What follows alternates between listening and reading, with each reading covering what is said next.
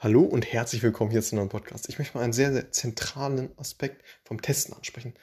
Den P-Wert, den Probability-Wert. Und was der aussagt. Und ich werde das an einem plakativen Beispiel, an einer Marketingkampagne darstellen. Und zwar haben wir eine Marketingkampagne. Die eine Gruppe erhält 50% Preisnachlass. Die andere Gruppe erhält keinen Preisnachlass. So, jetzt äh, haben wir die Daten soweit aggregiert und wollen jetzt auf Signifikanz prüfen. Und wir stellen als erstes eine Nullhypothese auf und eine Alternativhypothese. Die Nullhypothese sagt aus, ja, dass, also die Nullhypothese wird, wird jetzt aussagen, dass äh, sich nichts geändert hat. Das heißt, die beiden Gruppen haben sich gleich verhalten. Und die Alternativhypothese wird auch, auch sagen, okay, die Gruppe, die das Treatment erhalten hat, sprich die den Preisnachlass erhalten haben, die haben eine höhere Abverkostmenge. Beispielsweise. So. Und genau, jetzt testen wir das. Wir setzen vorher noch einen Alpha-Wert an. Dieser Alpha-Wert sagt im Grunde aus, äh, ja, wie, oder da, damit können wir auch sagen, äh, damit können wir festlegen, wenn der P-Wert, Probability-Wert, auf den ich gleich noch zu sprechen komme, unterhalb diesem Wert liegt, setzen Alpha meistens auf 5% an so ein Standard. So, sprich, wenn der P-Wert, der Probability-Wert, unter diesen 5% liegt, vielleicht bei 2%, dann sagen wir, lehnen wir die Nullhypothese ab und äh, nehmen die Alternativhypothese an. Was heißt das jetzt? Das, das heißt, dass wenn der Probability-Wert der Wert, und das ist sehr zentral, der Wert, also der Probability-Wert, sagt eben aus, wie wahrscheinlich es ist, dass die Nullhypothese korrekt ist. Und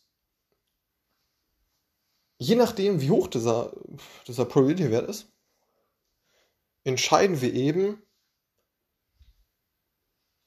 anhand unseres gesetzten Alphas, ob wir jetzt die Alternativhypothese annehmen oder die Nullhypothese annehmen. So, wenn wir jetzt das aus Beispiel äh, übertragen, dann könnten wir sagen, okay, ja gut, äh, wir, setzen, wir setzen Alpha auf 5%. So, wir haben eine Gruppe, die hat, das, die hat 50% aufgehalten, die andere Gruppe hat ja, keinen kein äh, oder Preisnachlass erhalten. So, die testen wir gegeneinander, Alternativ, und Nullhypothese aufgestellt. Nullhypothese wäre, alles bleibt gleich. Alternativhypothese wäre, dass die Treatment-Gruppe deutlich mehr abverkauft haben oder ja, deutlich mehr gekauft haben. Und genau. So, Alpha steht auf 5%. Jetzt kriegen wir vom P-Wert äh, 2% raus. So, was sagt das jetzt? Wir haben ja gelernt, der P-Wert sagt aus, wie wahrscheinlich es ist, dass die Nullhypothese korrekt ist. So, und wenn der P-Wert sprich die Wahrscheinlichkeit, dass die Nullhypothese korrekt ist, bei 2% lediglich liegt, dann ist es ja unter den, unter den 5%. Und wir haben ja gesagt, okay, wenn es unter 5% ist, dann nehmen wir die Alternativhypothese an. So, weil eben die, die Wahrscheinlichkeit vom, also der, der P-Wert lediglich, lediglich bei 2% liegt. Das heißt, die Wahrscheinlichkeit, dass die Nullhypothese korrekt ist, ist lediglich bei 2%.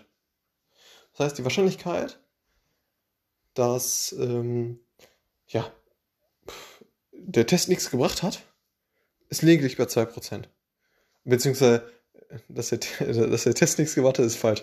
Äh, dass, dass die Marketingkampagne nichts gebracht hat, ist ähm, ähm, lediglich, lediglich, lediglich bei 2%. Also die Wahrscheinlichkeit, dass die Marketingkampagne keinen signifikanten Effekt hatte, liegt bei 2%.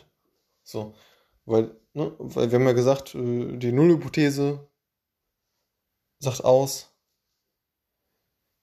dass ähm, ja, die Marketingkampagne äh, nicht, nicht einen großen Effekt hatte, sprich, die Abverkaufsmenge ist gleich geblieben. So. Das sagt ja unsere Nullhypothese aus. Und ja gut, wenn diese Wahrscheinlichkeit lediglich bei 2% ist, dann ist das schon sehr, sehr gering. Das heißt, wir können, wir können eben die Alternativhypothese annehmen, sprich, wir gehen davon aus, dass die Kampagne einen signifikanten Effekt hatte und eben, ja, was eben diese Alternativhypothese aussagt, äh, eben, dass äh, ja, äh, diejenigen, die 50% aufgekriegt haben, ja, signifikant höhere Abfallkursmengen haben als diejenigen, die keine 50% aufgekriegt haben. So, und dieser Probability-Wert, dieser P-Wert, wieder, wieder, ich wiederhole es nochmal, sagt eben aus, wenn der zum Beispiel über 2% liegt, dass die Wahrscheinlichkeit, dass die Alternativhypothese ähm, beziehungsweise der P-Wert sagt aus, dass die Nullhypothese lediglich mit einer Wahrscheinlichkeit von 2% korrekt ist. So. Und das ist eben, eben äh, das Thema zum, zum Testing. Es ist nicht ganz leicht, zu, äh, das zu erklären, weil man äh, diese Unterschiede zwischen Nullhypothese und, äh, und Alternativhypothese verstehen muss und äh, das stets richtig einordnen muss. Ähm, ja, nichtsdestotrotz hoffe ich, dass ich das äh, einigermaßen vernünftig äh, dargestellt habe. Das heißt, P-Wert sagt eben aus, wie wahrscheinlich es ist, dass die Nullhypothese korrekt ist. Und wenn der Wert lediglich bei 2% liegt, dann ist es natürlich ja, sehr unwahrscheinlich, eben nur mit 2% wahrscheinlich, dass die Nullhypothese korrekt ist.